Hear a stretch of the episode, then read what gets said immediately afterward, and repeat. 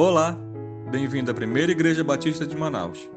Ouça agora mais uma mensagem que eu tenho certeza que edificará a sua vida.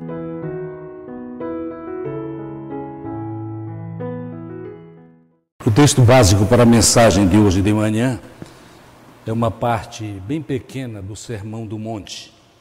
Eu me refiro a Mateus capítulo 7, versos 7 a 12. E a ênfase principal é no verso 12, que é o último verso desta leitura. Pedi e vos será dado, buscai e achareis, batei e a porta vos será aberta.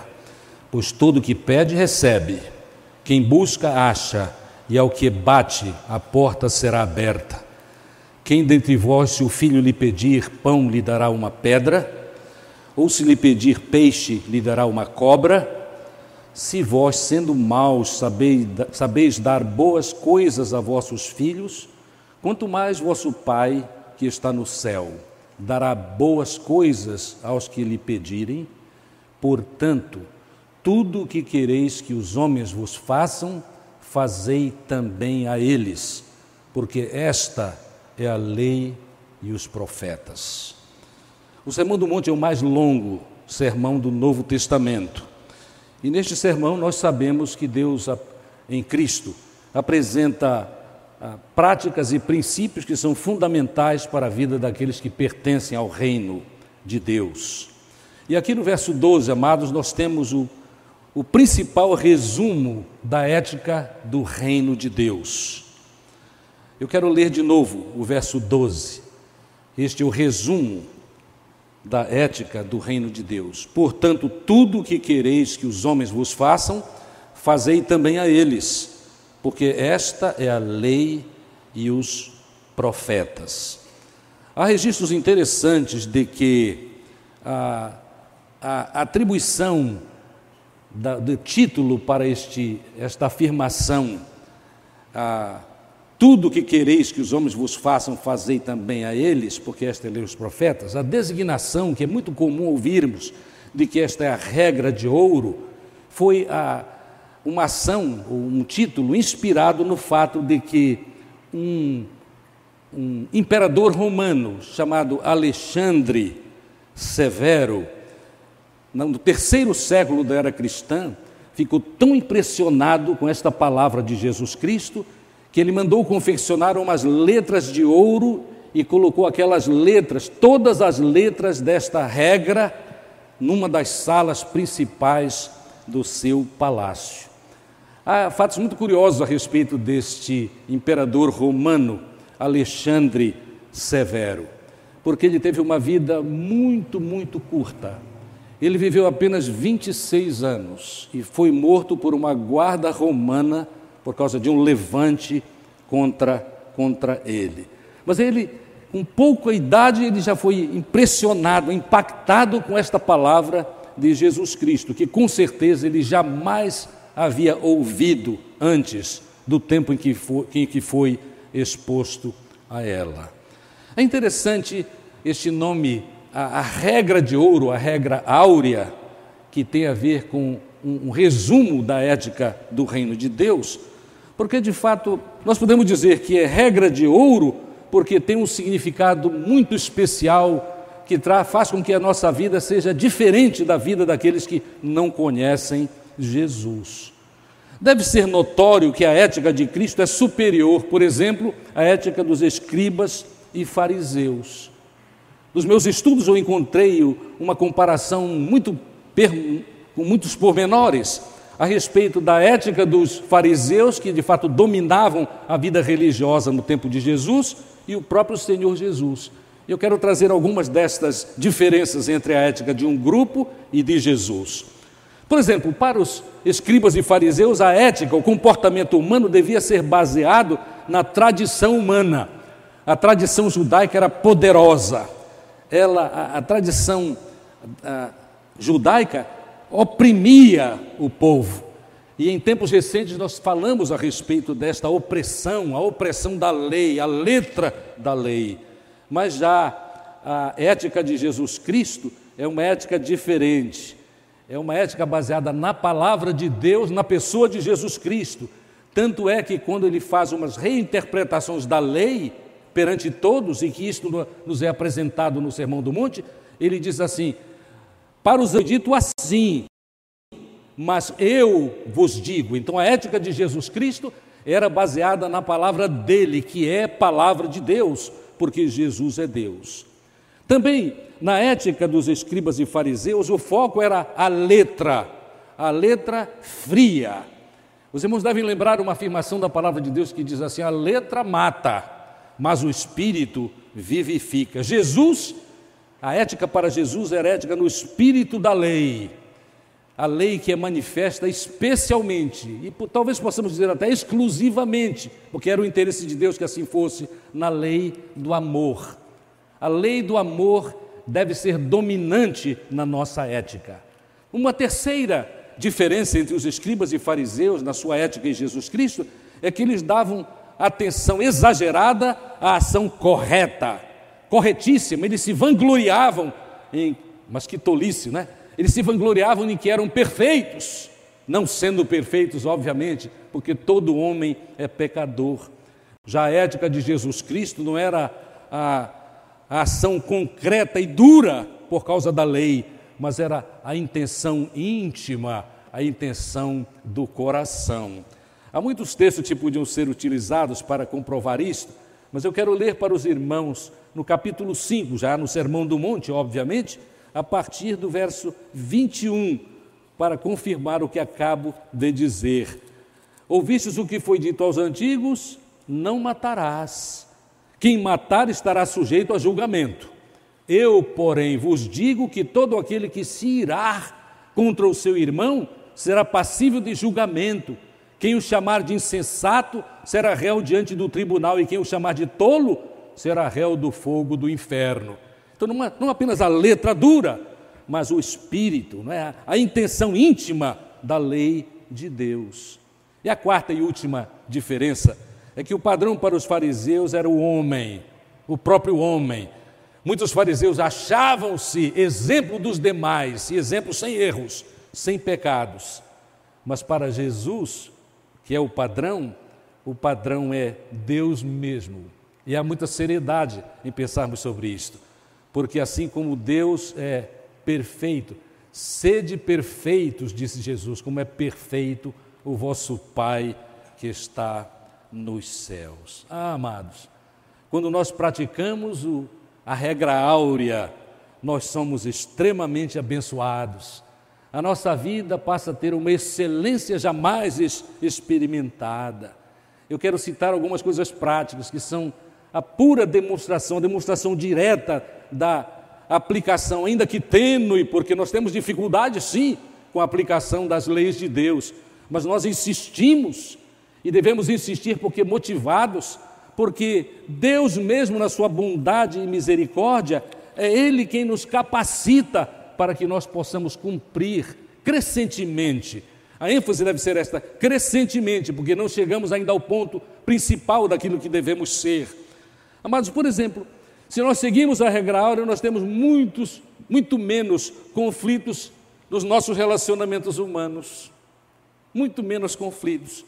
Não só nos relacionamentos humanos, assim, extremamente pessoais, mas nós temos me menos problemas de relacionamento do ponto de vista global. Estou me referindo aqui às nações. Como seriam as nações se esta regra áurea fosse conhecida e aplicada? Mas eu diria assim: muitas nações a esta regra áurea não é nem conhecida e muito menos praticada. Também, se nós seguirmos, procurarmos seguir a regra áurea, nós teremos muito mais alegria, alegria, ênfase aqui, alegria e prazer nas relações com os nossos queridos, a começar naturalmente com os nossos familiares. Se você e eu temos agora alguma dificuldade no nosso relacionamento familiar, é ou não verdade que isto transformaria completamente a nossa relação e traria a possibilidade real de solução imediata na medida da aplicação do princípio? Tudo o que quereis que os homens vos façam, fazei também a eles, porque esta é a lei e os profetas. Lei os profetas é um termo técnico, quer dizer, todo o Velho Testamento se cumpre, tudo que Deus quer no Velho Testamento que seja cumprido, é cumprido quando nós amamos o nosso, o nosso semelhante. Se nós seguíssemos e procurássemos seguir a regra áurea mais de perto, haveria muito mais solidariedade nas nossas sociedades, na nossa igreja, na nossa família também, pois há famílias onde não há nenhuma solidariedade. Recentemente eu ouvi dois exemplos tocantes a respeito disso. Quando as pessoas disseram assim: Eu não tenho, pastor, nem família, nós não nos amamos, nós nos degladiamos o tempo todo. Falta da regra áurea naquela experiência.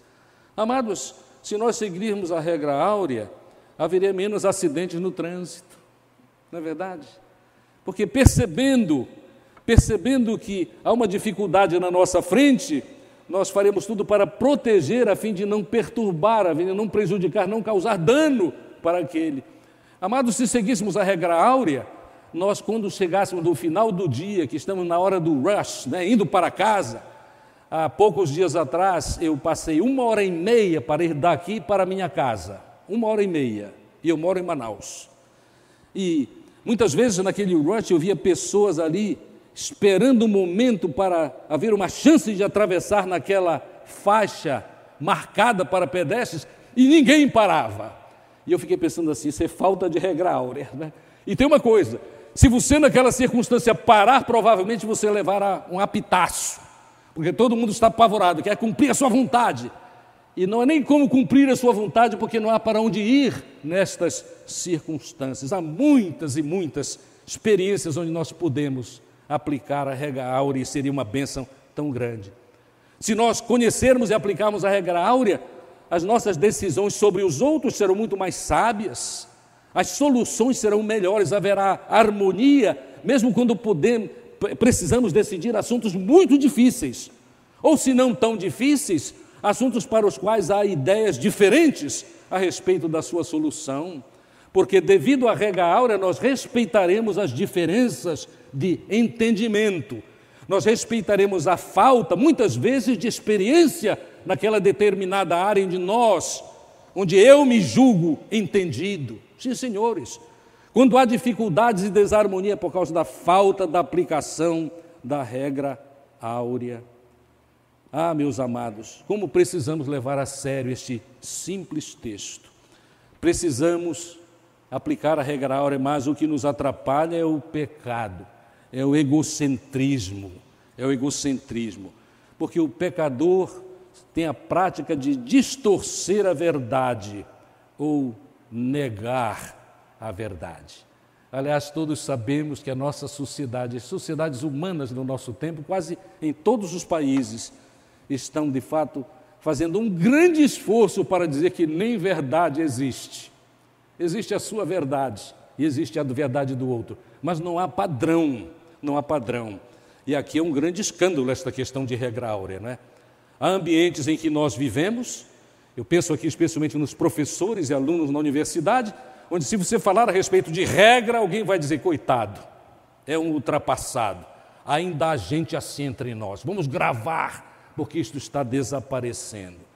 O pecado atrapalha a utilização dos princípios de Deus, todos eles, mas este que é a, o, o resumo da ética de Jesus Cristo.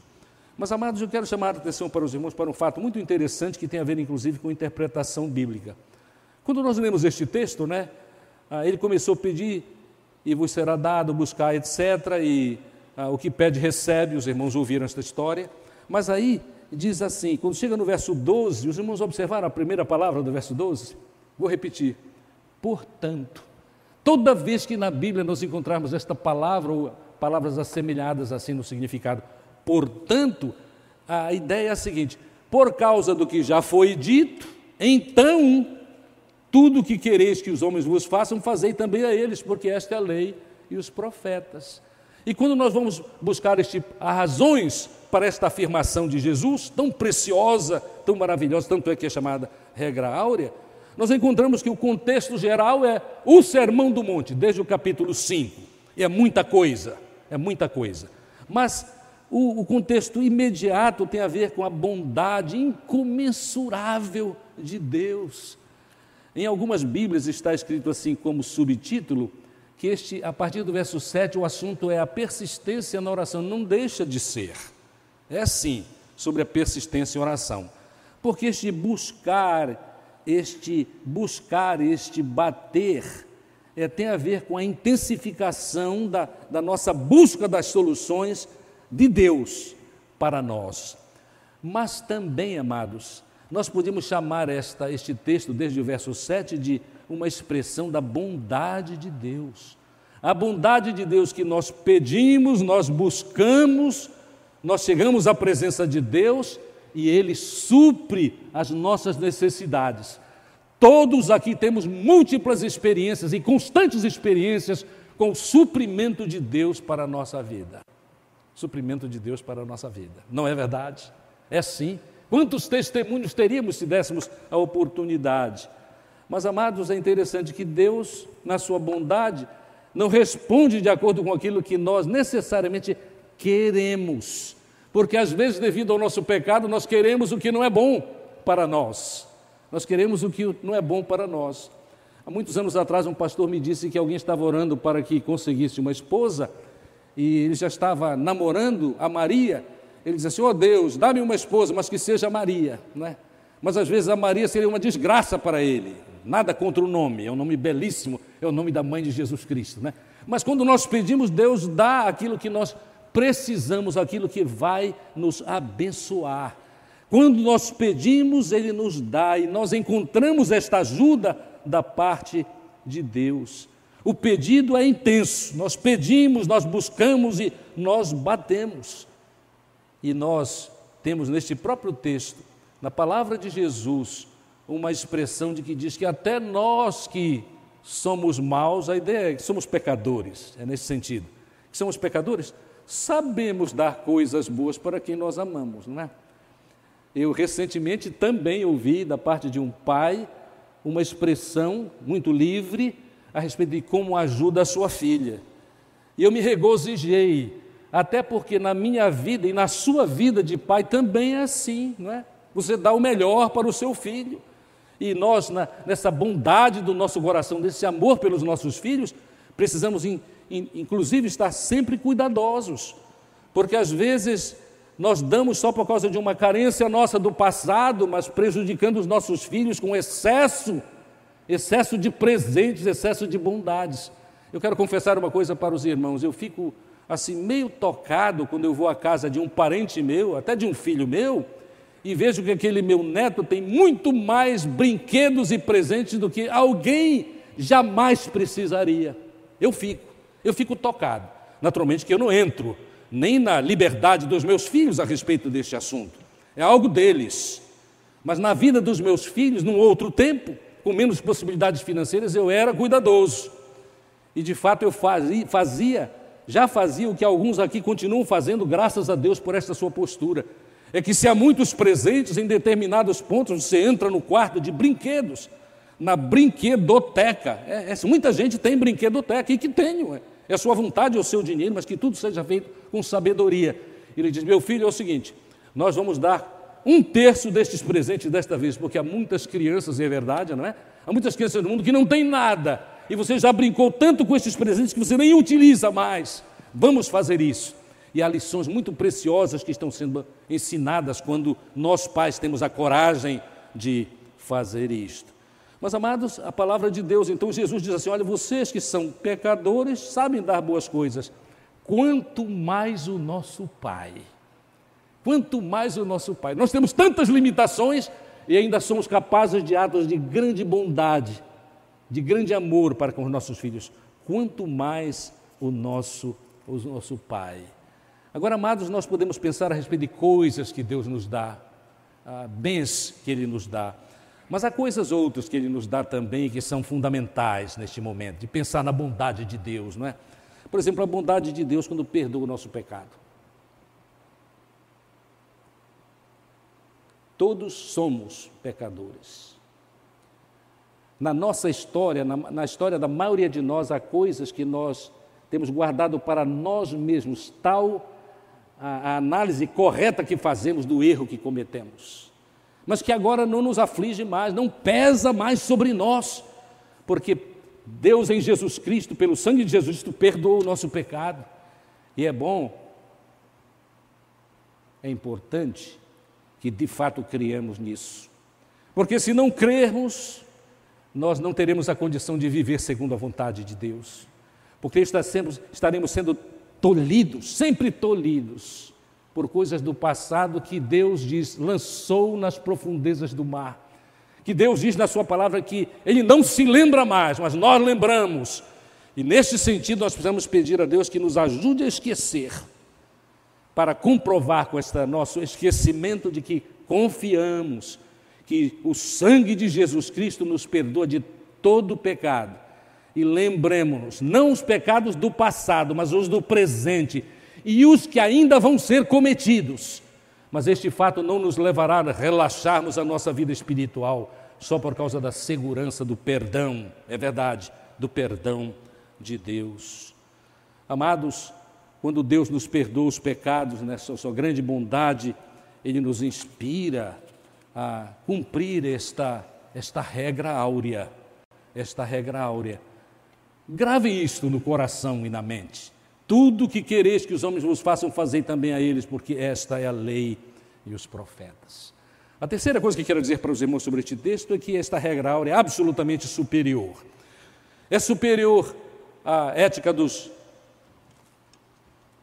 dos fariseus, escribas e fariseus, é superior a qualquer princípio de religiões antigas. Eu vou citar algumas delas, não para ofender quem ainda pertence a algumas dessas religiões, é quase impossível para algumas delas, porque vivemos, ah, essas religiões que vou citar são religiões de muito tempo atrás, por exemplo, 660 anos antes de Cristo, né? E todos aqueles que eram daquele grupo, a religião às vezes até desapareceu, ou se existe, não tem influência grande na sociedade hoje no mundo. Por exemplo, no zoroastrismo, a afirmação do Zoro, de Zoroastro era a seguinte: um caráter só é bom quando não faz aos outros aquilo que não, aquilo que não é bom para si mesmo. É uma religião que ainda existe e muitas pessoas são desta religião. No budismo, a afirmação que tem a ver com uma coisa parecida com a regra áurea é: não atormentes o próximo com aquilo que te aflige.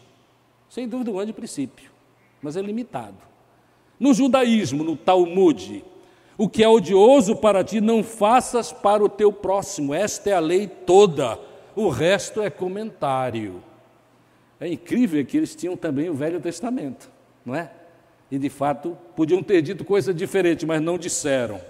E no islamismo, cito isso com respeito, nenhum de nós é crente, crente em, no Islã, não é? até que deseje para o seu irmão, ênfase em irmão, aquilo que deseja para si mesmo. Ah, amados, a afirmação de Jesus na regra áurea é totalmente diferente. Você percebe como é? Diz assim: tudo que quereis que os homens, é geral, os homens vos façam, fazer também a eles, porque esta é a lei e os profetas. E nós temos uma lição muito importante para aprender aqui. Porque às vezes nós, mesmo como cristãos, como evangélicos, como batistas, somos bastante exclusivistas, né? Eu vou fazer o bem, eu vou cuidar da necessidade do outro, mas é, ele é batista? Ou ele é evangélico?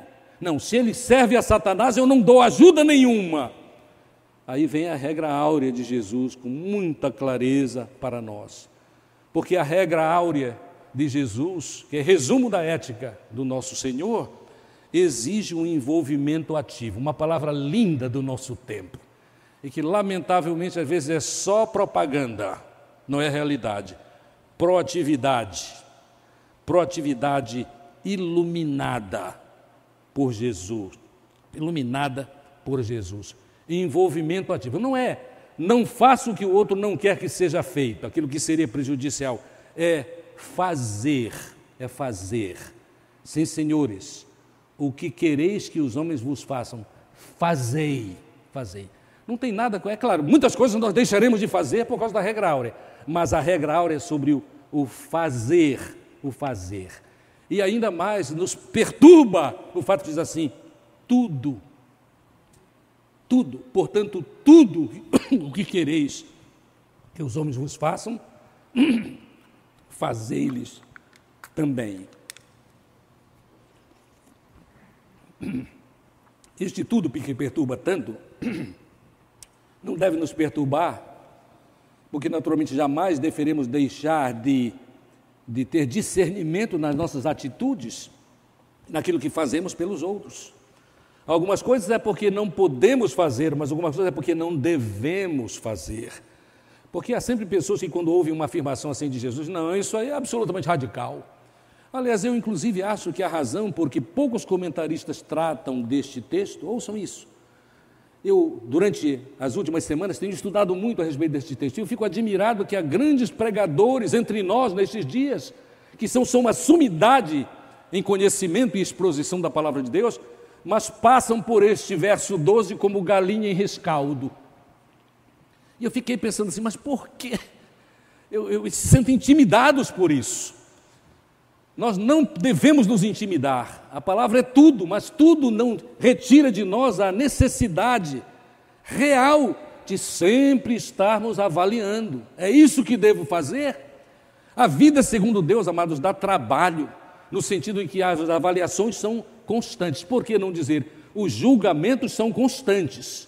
Não são julgamentos sem base, mas julgamentos. O que é o melhor para esta situação? O que é o melhor para esta pessoa que está me pedindo uma ajuda. Ou então eu descobri, eu entendo que a pessoa precisa disso. Eu devo ou não fazer. Sim, a avaliação deve ser constante. O tudo existe e é desafiador, mas a avaliação é constante. E outra grande diferença aqui, nesta regra segundo Jesus Cristo, é a sua abrangência. Já falei sobre o assunto, mas é, inclui todos os homens, todos os homens. Então nós podemos começar por categorias, né? A família imediata, a família maior. Eu sei que às vezes na família maior nós temos grandes dificuldades por causa da diferença de posturas e princípios, né? Mas nós precisamos abençoar estas pessoas com o que já conhecemos a respeito de Deus, o seu perdão, a sua ajuda, as diferenças que Deus já fez na nossa vida, nós queremos também na vida dos outros. Mas aí os, os colegas de trabalho, os colegas da escola, os colegas da escola, o bairro, a vizinhança, a cidade e o país. E amados, quando eu falo a respeito do país, eu quero dizer para os irmãos que é absolutamente necessário que nestes dias que nós atravessamos no país, por causa da polarização política que experimentamos, e que toca a nossa vida, nós precisamos pensar a respeito desta abrangência da regra áurea, tendo cuidado com os nossos excessos das nossas comunicações, especialmente porque, devido nós estarmos vivendo num tempo especial e maravilhoso de facilidade de comunicação, extrema facilidade de comunicação, via internet, Facebook, Instagram e os assemelhados, nós às vezes nos esquecemos de que aquilo que nós escrevemos, dependendo de quem somos, e nós geralmente, se somos crentes, já é suficiente, tem um grande peso. Então, quando nós não revelamos a regra áurea, vou ler de novo: tudo o que quereis que os homens vos façam, fazei também a eles, porque esta é a lei dos profetas, é a lei do amor. Nós precisamos amar as pessoas que são diferentes de nós. E, na verdade, nós podemos até algumas vezes analisar que eles, às vezes, têm mais conhecimento do que nós. Mas nós, porque somos de Jesus, temos que ter amor por eles. E não há lugar para um crente verdadeiro que pertence ao reino de Deus de degladiar e de menosprezar com palavras daqueles que são diferentes dele. Eu creio que os irmãos entendem o que eu estou dizendo. Eu, de fato, tenho me envergonhado algumas vezes de algumas mensagens de Facebook dos irmãos desta igreja que de fato expõe uma, uma, uma maldade no coração, uma incapacidade de ser paciente com os diferentes. E amados, no mundo, Deus espera e nós devemos procurar ser diferentes do mundo em geral. Do mundo em geral. Deixemos a, as guerras políticas, inclusive ideológicas, para o mundo sem Deus. Tenhamos sim as nossas convicções, mas em vez de nos apegarmos a ideologias humanas, ideologias têm a ver com um projeto, no caso, um projeto de governo, mas a palavra de Deus vai além disso. Sem dúvida, uma pessoa que é do Senhor Jesus terá uma ideologia bem tocada e mesclada com as verdades do Evangelho, influenciada pelo Evangelho de Jesus Cristo. E, naturalmente, nós não perdemos a, a capacidade de julgar as ideologias, mas a guerra ideológica destrói, destrói inclusive a harmonia da igreja, a harmonia das famílias, e os irmãos sabem disso. Eu conheço famílias, e não são poucas, onde há uma terrível desarmonia por causa de comentários no Facebook a respeito de Lula ou Bolsonaro. Amados, não há lugar, não deve haver lugar para isto. É por isso que eu disse: eu me envergonho de alguns irmãos. É verdade, estou abrindo o coração para os irmãos. Não sei se me permitam um exemplo. Afinal, a maioria dos irmãos, a maioria, já me conhece. Procurem nas minhas redes sociais alguma afirmação da natureza que eu estou condenando. Não há. E não há porque Deus tem me tocado com a sua misericórdia para eu saber que eu preciso ser cuidadoso em todas as minhas comunicações. Inclusive nestas comunicações que alguns pensam é uma coisa que não importa. Importa sim, amados, porque uma vez escrito uma tolice que cria desarmonia entre o povo de Deus, ou entre a família, ou entre colegas, ou entre pessoas que só são do meu grupo, o estrago está feito. Algumas pessoas, porque não, serem, não são de Cristo, não têm a mínima condição pessoal de voltar à normalidade, de voltar ao equilíbrio. A, a divisão está feita, a desarmonia está consagrada. E nós precisamos ser mais inteligentes do que o mundo que não tem Jesus. É verdade, amados. A regra, a regra áurea é muito exigente, é muito exigente. E sendo exigente assim, exige mudança, mudança. Isso quer dizer o seguinte: eu tenho a expectativa de que, porque alguns irmãos estão pensando hoje, vão pensar mais ainda sobre este assunto, talvez até um pouco ofendidos com as minhas palavras, mas talvez vão pensar e dizer assim: eu preciso moderar, eu tenho errado. Eu vou pedir perdão até de alguns parentes meus ou amigos meus, sobre quem eu tenho é, dito coisas indevidas, indevidas. E eu vou é, orar por eles e pedir a Deus que me mantenha no padrão da regra áurea. Ah, meus amados, naturalmente que a regra áurea expõe a nossa limitação pessoal, o que nos leva então, amados, isto é importantíssimo na minha mensagem, nos leva a reconhecer que é só com capacitação divina que nós pomos freios no nosso mau comportamento e na nossa desobediência à regra áurea. Ninguém no mundo tem condição em si mesmo para praticar a regra áurea, por causa da sua educação familiar ou os seus títulos intelectuais, os seus doutorados e mestrados. Ninguém, só Jesus pode fazer isso. E quando nós nos entregamos a Ele para fazer a sua vontade. Eu quero inspirar os irmãos na parte final desta mensagem, dizendo que praticar a regra áurea tem resultados fabulosos. Fabulosos. Eu li uma história muito interessante sobre que em março de 1943, inclusive a data do meu nascimento, 1943, então é uma data significativa para mim. A Bulgária, a Bulgária se alinhou com o nazismo e recebeu ordens da Alemanha, que comandava tudo naquela época, para que a Bulgária desse uma solução final para o problema judeu. A solução final era simplesmente extinguir a raça dos judeus. O rei da Bulgária e também outros que o ajudavam muito de perto na política aprovou isto, apesar de terem certas reservas. Então eles concordaram com a Alemanha que sim, os judeus da Bulgária seriam eliminados, eliminados.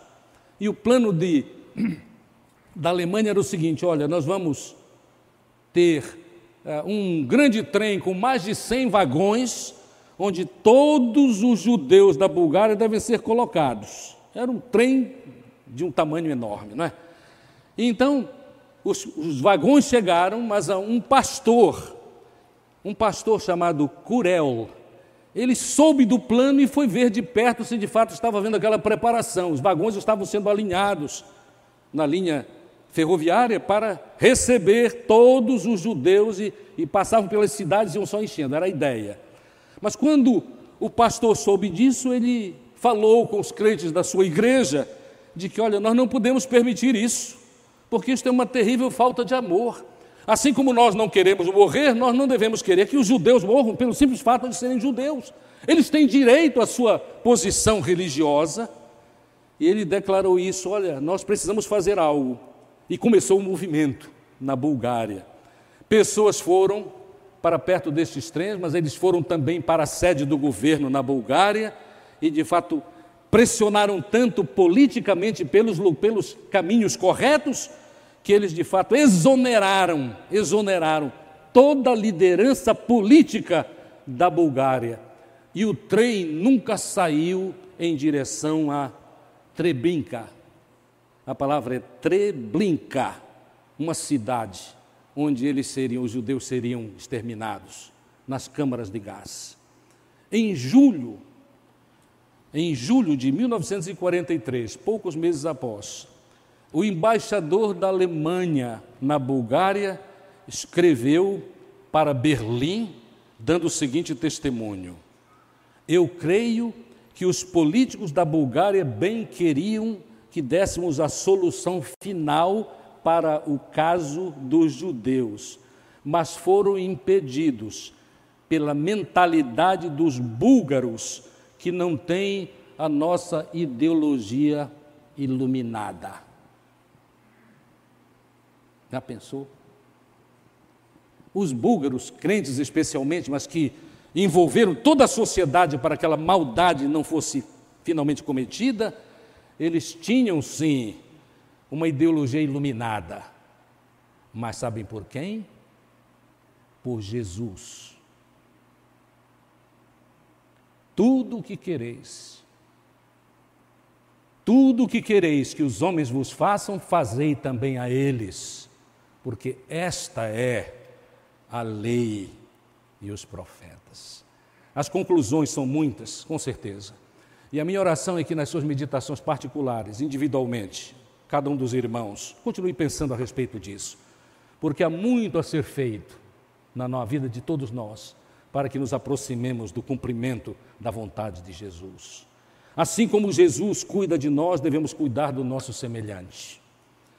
Nós temos auxílio para que pratiquemos o amor, porque temos o exemplo de Jesus, que enquanto éramos pecadores morreu por nós. Vale a pena, sim, experimentar qualidade de vida, que só temos quando conhecemos Jesus e nos entregamos à Sua soberana vontade. Que Deus tenha misericórdia de nós e nos abençoe. Amém. Amém. compartilhe com seus familiares e amigos. Ah, e não esqueça de seguir a gente nas redes sociais, arroba PIB Manaus. Até a próxima!